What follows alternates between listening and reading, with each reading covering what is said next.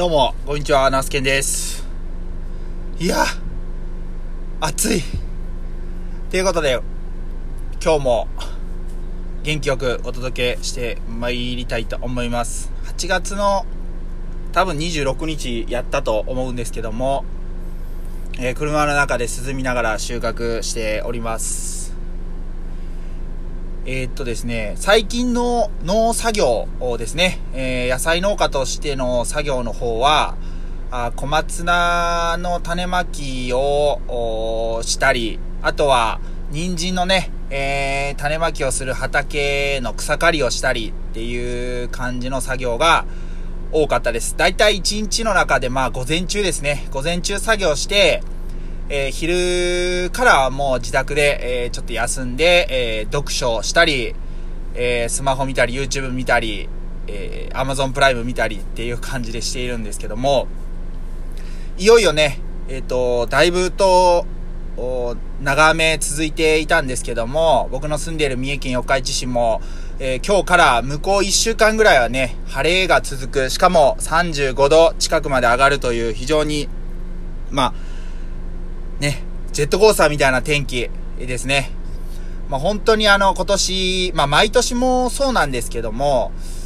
えっ、と、本当にもう長雨だったりとか、逆にずっと雨が降らずに、えーカラカラになって、えーしまう極端な、あ天気が多いなっていうのは、すごく野菜を作っていて肌で感じています。で、まあね、あの、そういった異常気象に対応していくために、いわゆる、まあ、共済だったりとか、最近僕、去年加入したんですけども、収入保険っていうね、えーとにかく収入、金額ベースですね、えー収入が下がったら、あー一定基準下回ったらその分補填してくれるっていうような、あ保険に入りました。とりあえずね、それに入ってれば、1年ダメやったとしても、まあ、保険はね、1回、えっ、と、その収入保険を受けると、掛け金がまた上がるので、えーまあ、あの苦しいことに変わりはないんですけども、その保険があれば、極端な話、1000万だった売り上げが、えー500万になってしまったって、まあね、そういうことが実際に起こりうるのが、まあ農業の世界、他の世界もそうなのかもしれないんですけども、だと思います。そこはあのね、えー会社員の方とはまた違うのかな。でも会社の方もあれか、もう仕事がなくなったから、もう明日から来なくていいっていう風に言われたら、今までのね、えー20万、25万、30万の月収が、まあゼロになってしまうということなんで、まあ、微妙に違うかもしれないんですけども、常にそういったのと隣り合わせなのは、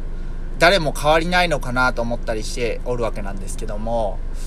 まあ、農業を続けていく上ではやっぱり収入保険っていうのは必須だなと思って、えー入っております。まあもちろん使わないのが一番なんですけども、えー今年は特にえ長雨が続いていて、まあ九州地方やあの中国山陰地方ですね、は非常に大変なあの思いをされてる方多いと思います。まあ全国的に見たらね、もちろん大変な方されてる方もたくさんいると思うんですけども、特にその地域の方は、あ川が氾濫したりとか、本当に、うん、大変な思いしてると思うんで、どうかね、あのー命あれば、また、次、チャレンジできるので、えー農業に限らず、農業以外の分野でもチャレンジが可能なので、どうかね、お体、ご自愛してください。はい。で、まあ、そんな感じで僕はね、えーこの天気が続いたら、ようやく、えートラクター作業、土を起こして、畝を立てて、人参の種をまいていく。で、それと並行して、まあ、小松菜の種をまいていく。というような作業ができるかなと思っております。はい。うん。あ、そんな中でですね、今日話そうと思ったのは、えっ、とね、2006年に出た、えー、松坂世代、松坂ジェネレーションというね、えー記者の矢崎さんって結構多分その界隈では有名な方やと思うんですけども、今回のこのラジオトークのね、サムネイルで、えーその雑誌っていうか、えー本の表紙撮っておこうと思うんですけども、これをね、ずっと読んでました。2006年なんで今から2020、15年前、15年前、僕が今年、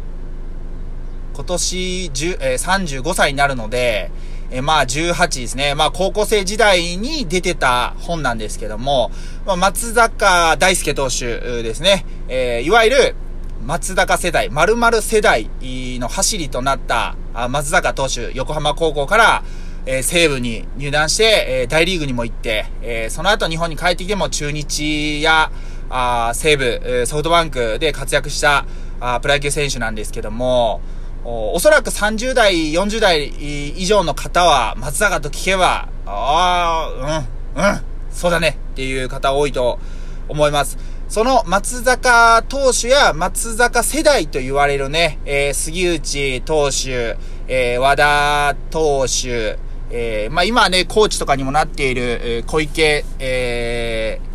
ー、選手、元選手、えー、後藤選手とか、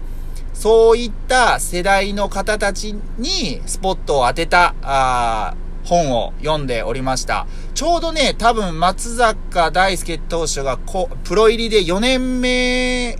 の年なんで、まあ22ですね。えー、大学生とか、えー、高卒でプロ入りした方は21、2。で、大学に入った方は、あ20、大学4年生とか、あもしくは社会人に進む。で、えー、18で社会人に入った方も、もう、ひょっとしたらプロに指名されている方もいるかもしれないですね。杉内投手なんかは、三菱重工長崎か、に、鹿児島実業から加入して、えー、3年後プロ入りしたという感じで、なんで、まあ、あのー何らかの形でね、プロに入ったり、社会人で、えー、プレーする、っている選手が多いなと。もしくはもう大学とか、あもしくは高校で、えー、野球はもう引退して次の道に進むっていう方にもスポットを当てたこの雑誌なんですけども、なんかね、15年の時を経て、えー、読んだんですけども、まあ、初めて読んだんですけども、めちゃくちゃ今でも、すごいこう響くなっていう内容でした。うん。あの、松坂選手が現役にこだわっている理由っていうのも、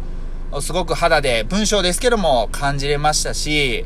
えー、松坂選手がいたからこそ、切磋琢磨して頑張ろうっていう選手もいれば、松坂選手がいたからこそプロの道を諦めて次の道に進んだと。あ、